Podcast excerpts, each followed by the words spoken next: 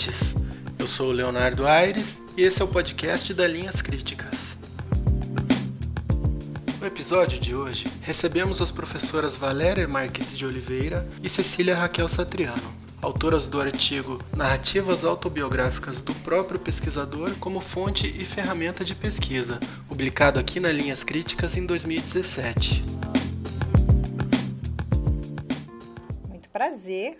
Eu sou professora Valéria Marques, do programa de pós-graduação estrito senso, mestrado e doutorado em psicologia, da Universidade Federal Rural do Rio de Janeiro.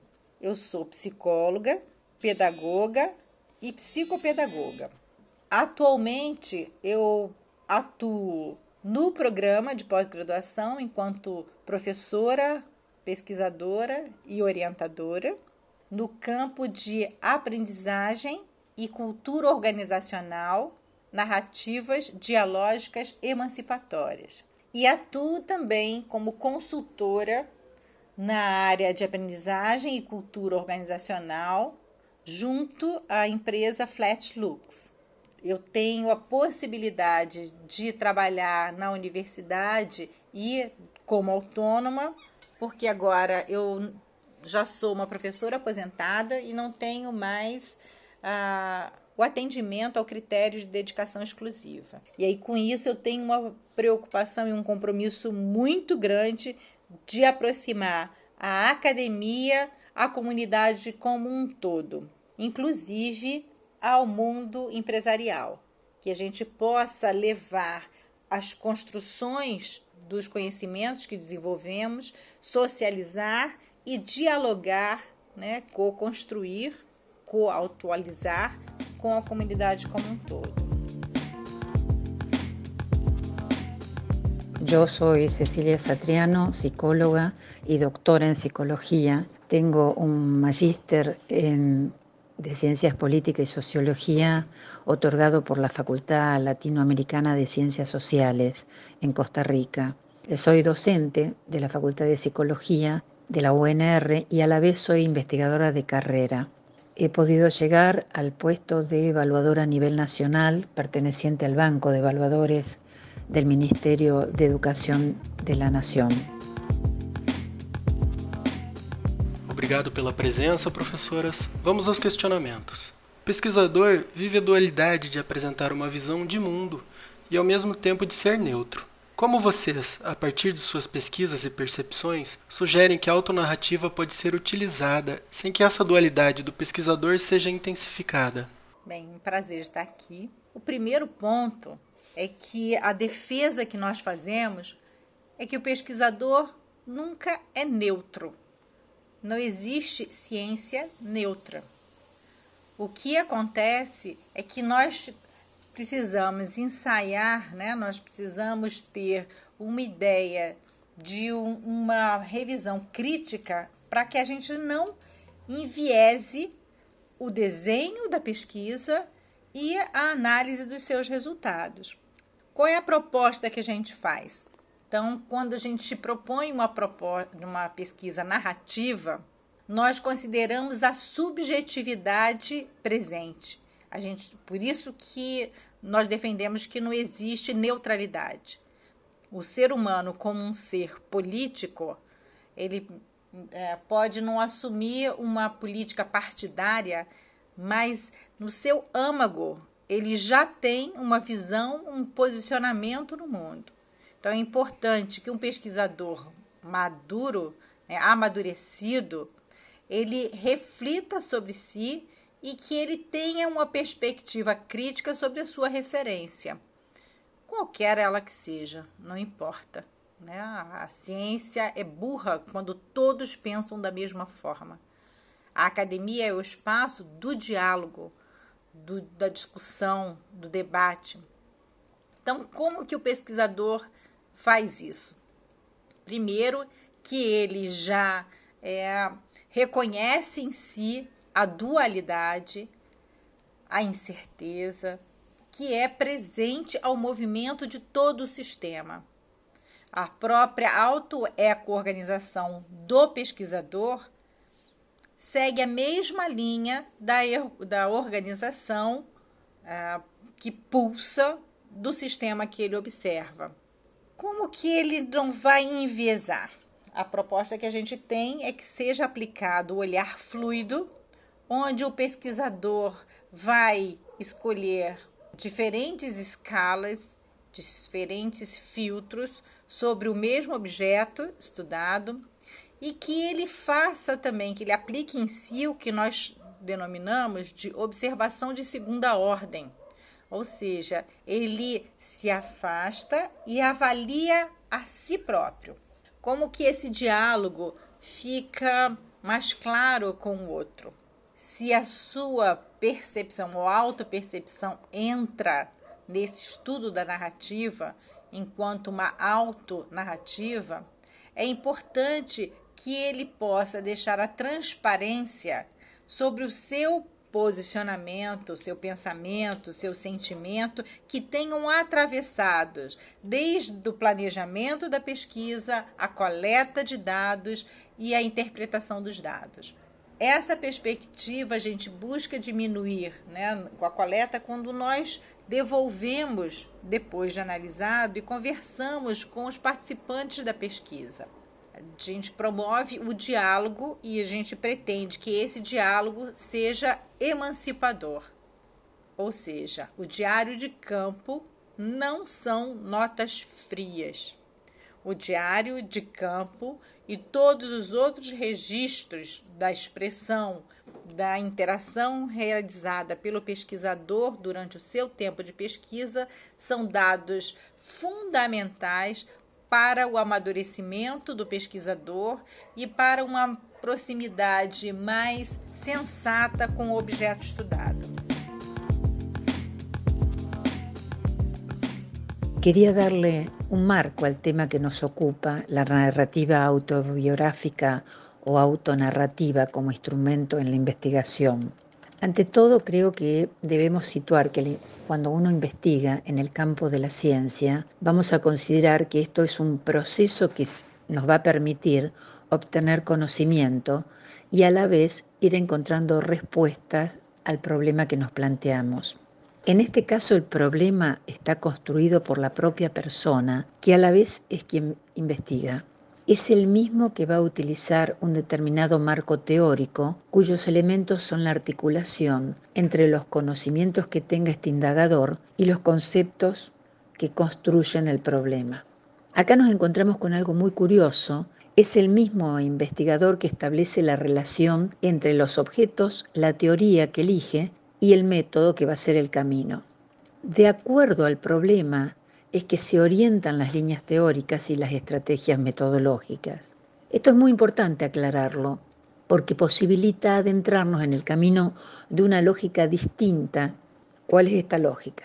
En primera instancia, podemos pensar que la autonarrativa lo que está planteando es que en todo momento es la persona del investigador el que está presente. Entonces, lo importante y a destacar es la subjetividad del propio investigador. ¿Por qué? Porque cuando narra, cuando cuenta, ahí está el sujeto. En este sentido, decimos que se expone porque mientras habla, devela sus emociones. Y sin lugar a dudas, esto es la riqueza que nos brinda la autonarrativa. Es decir, es a la vez su narrador y al mismo tiempo su interlocutor. Por eso también decimos que cada narración es única, es un diálogo consigo mismo y a la vez es lo que valoriza la percepción del investigador. La narración está en todas las expresiones de la experiencia de un sujeto. La mirada, esta mirada, no deja fuera que sea el mismo investigador quien se cuestione su propia visión.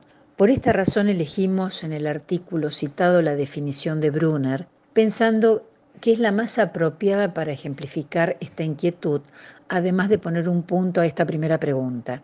Hablando de narrativa, dice, es una forma de expresión de lo vivido con un significado propio, a la vez que estos se articulan con los significados socioculturales y que resultan de la interrelación del sujeto con la realidad.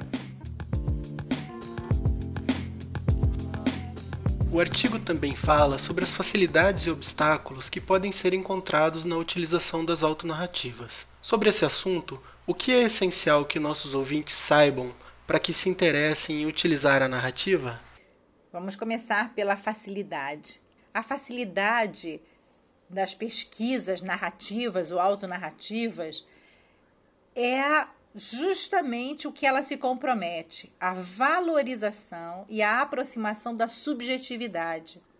A riqueza de detalhes, a pulsão do sujeito participante da pesquisa, ela é captada, valorizada em toda a sua dinamicidade. E isso é contagiante com o leitor. Ele se identifica mesmo que pense de uma forma diferente. Ele se identifica neste movimento de ser e estar no mundo. E qual é o obstáculo da pesquisa narrativa ou autonarrativa? Também a subjetividade.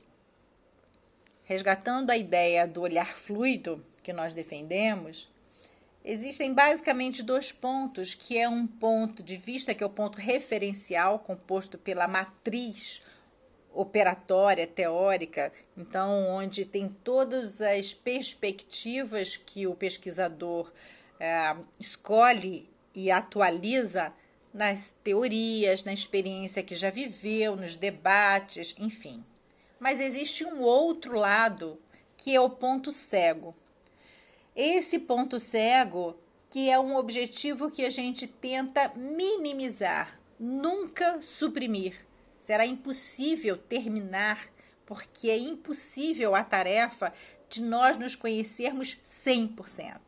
Se nós estamos em movimento, sempre haverá algo novo. Se nós somos um sujeito da falta e da completude, é isso que nos constitui. Bem, então esse obstáculo de se aproximar ou chegar e trabalhar com os pontos cegos, eles uh, afetam o pesquisador nas suas, nos seus pontos que nem sempre ele gostaria de ver ou reconhecer em si mesmo. Então, às vezes, por uma dificuldade narcísica, às vezes por uma criticidade muito grande, um mecanismo de defesa desse pesquisador, não deixa fluir num canal de comunicação bidirecional que é importante nas pesquisas narrativas. Por vezes, sem perceber, o pesquisador marca uma posição e usa a sua pesquisa apenas para confirmar o que ele já sabia. É difícil ele chegar nesse lado mais menos conhecido que desperta, que o desequilibra, né? Que o desperta perguntas sobre si mesmo, e ele naturalmente tende ou a fugir, ou a disfarçar, negar. Isso faz parte da ansiedade da aprendizagem. Como que um pesquisador experiente lida com isso? Respira fundo, reconhece qual é o seu limite, reconhece qual é a possibilidade do viés do seu olhar, da sua percepção diante dos pontos cegos existentes, das dificuldades, dos impasses que ele tem, que não por muitas vezes não são frutos apenas do exterior, mas principalmente do interior. Muitas vezes, no final de uma pesquisa, na conclusão, nós colocamos as limitações da pesquisa, mas a gente não se inclui nela. Não se inclui até, por vezes, por medo da crítica que vai ser recebida pela academia, como ser julgado como um pesquisador imaturo, iniciante, fraco. E, na minha opinião, é justo ao contrário. Aquele pesquisador que conhece e reconhece as suas delimitações, os seus pontos fortes, os seus pontos fracos, os seus pontos de vista claro e as suas limitações dos seus pontos cegos, na minha opinião, é um pesquisador mais maduro e mais tranquilo com o ponto do seu desenvolvimento.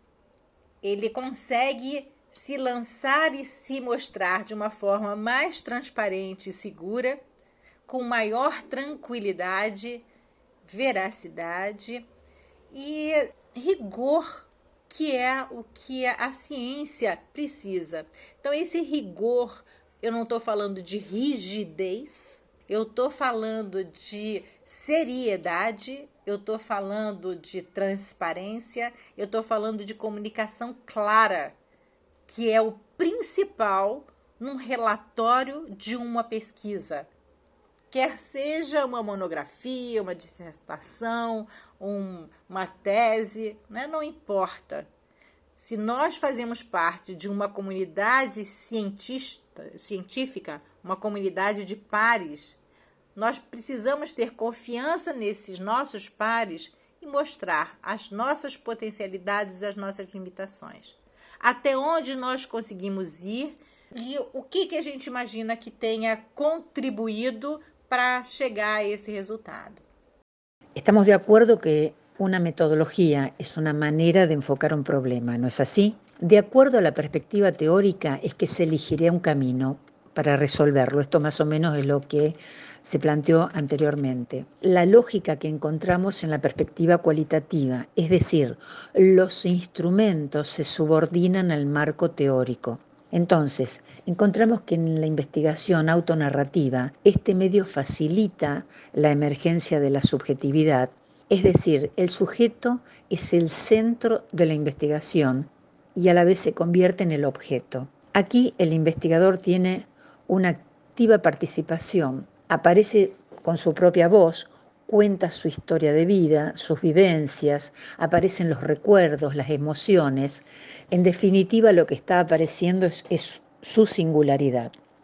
Lo que se le objeta a esta metodología es su posible, y esto entre comillas, fragilidad al momento de validación, como método, ¿no? Como método científico. Una de las críticas es la autocensura y la incapacidad de decir todo de sí mismo. Pero esto ya lo descubrió el psicoanálisis. Nunca se dice todo. Siempre está este mecanismo de censura o de represión que no se puede obviar.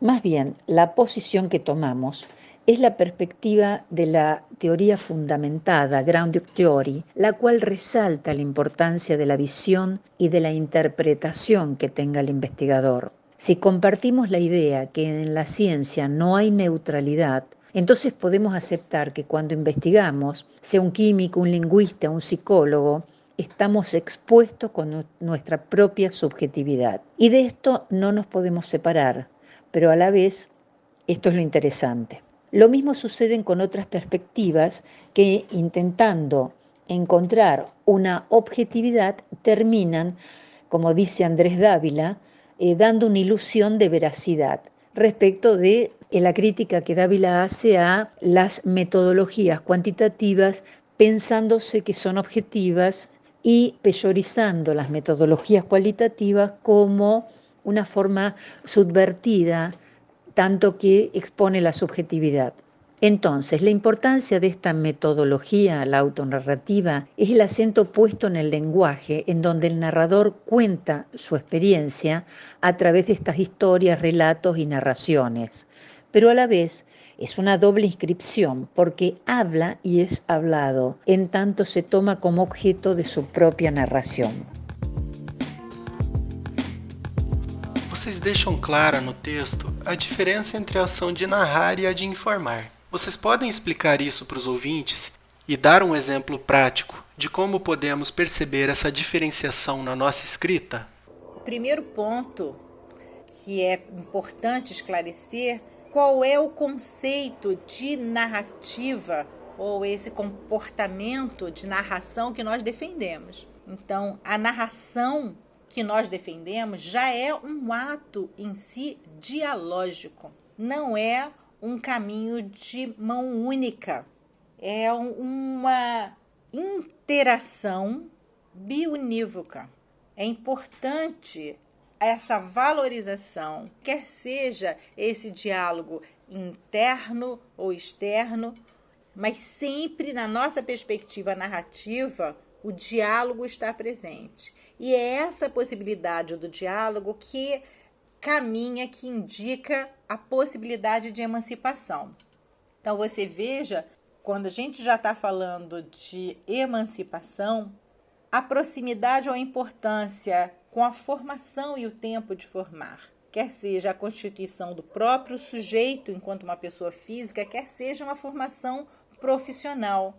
A ideia que nos tem é que no próprio processo de desenvolvimento da investigação narrativa, a nossa interlocução entre pesquisador e o participante da pesquisa seja um momento, uma abertura, uma oportunidade para o desenvolvimento de ambos.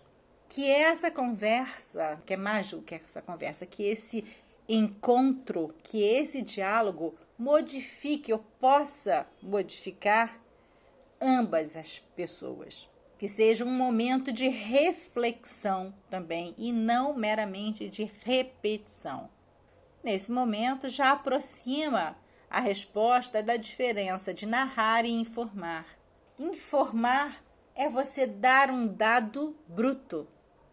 Você tem um determinado estímulo, assim como a diferença de informação e conhecimento conhecimento é construído a partir de uma informação, a partir de um estímulo que eu me aproprio dele e ele passa a ser parte de mim. O que nós buscamos, mesmo na formação profissional, no campo da experiência da universidade, por exemplo, que é a nossa área maior, nas salas de aula, nunca só uma experiência de informação mas sim uma aprendizagem significativa baseada no diálogo. Por isso, defendemos a narrativa dialógica emancipatória. Um exemplo clássico, básico disso, mesmo quando a gente está fazendo uma entrevista e nós percebemos que o nosso participante da entrevista, o nosso entrevistado, no ritmo, na tonicidade, ele já está com as respostas prontas. Ele já está com perguntas formuladas na cabeça dele que se encontram com a pergunta que nós formulamos e apresentamos, e são respostas já quase que padronizadas para si mesmo.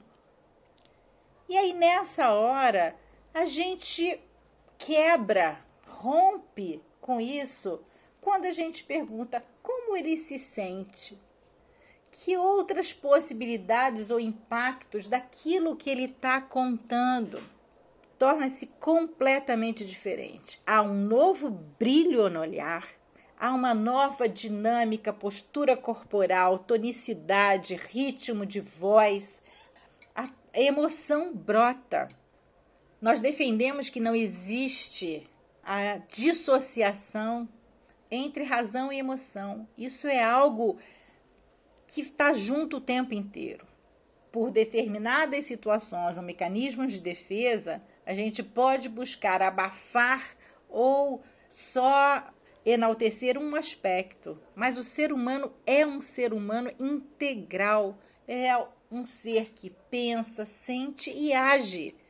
E essa interação que é atualizada o tempo inteiro na narrativa o ritmo muda, o impacto causado muda, y eso es percibido por ambas las partes. Y bueno, en primera instancia, el narrar es que la persona habla desde su constitución subjetiva y con todo lo que antes eh, hice mención, emociones, recuerdos, vivencia. Informar, ahí el sujeto no está en la misma condición, habla sin ser hablado por lo tanto, existe una separación entre lo que dice con el hecho, esta diferencia que siempre hablamos entre enunciado e enunciación.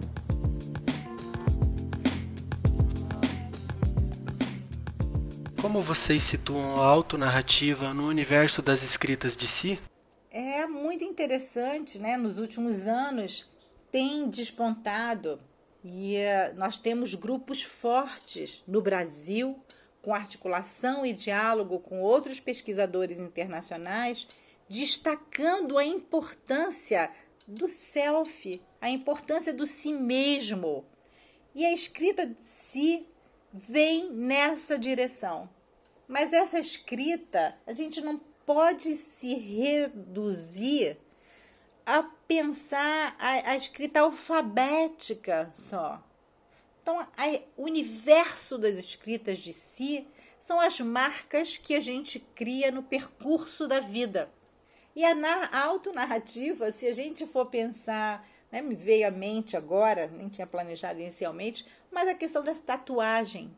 Qual é o sentido que a tatuagem tem na escolha das marcas corporais? Cada pessoa tem um sentido e tem uma história, mesmo às vezes quando o desenho é o mesmo.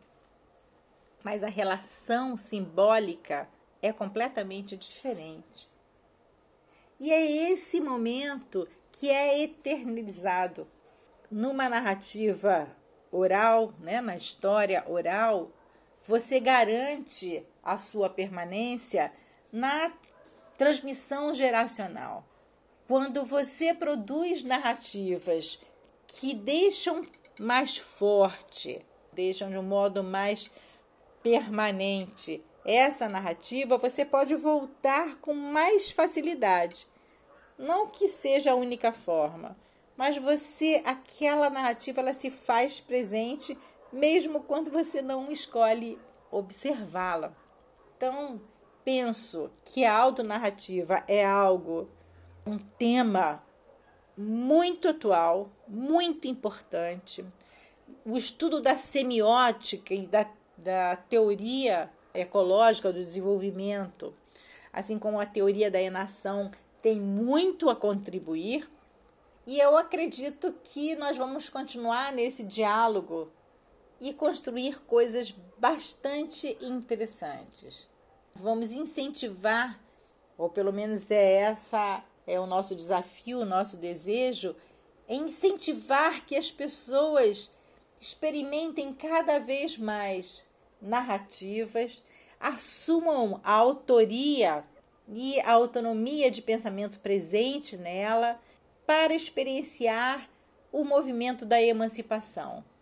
Essa questão libertadora, libertária, é fundamental para o desenvolvimento da pessoa, da sua coletividade né? e o impacto de, uma, de um modo mais consciente, assim a gente espera, na interação não só pessoa pessoa, mas pessoa mundo no seu tempo.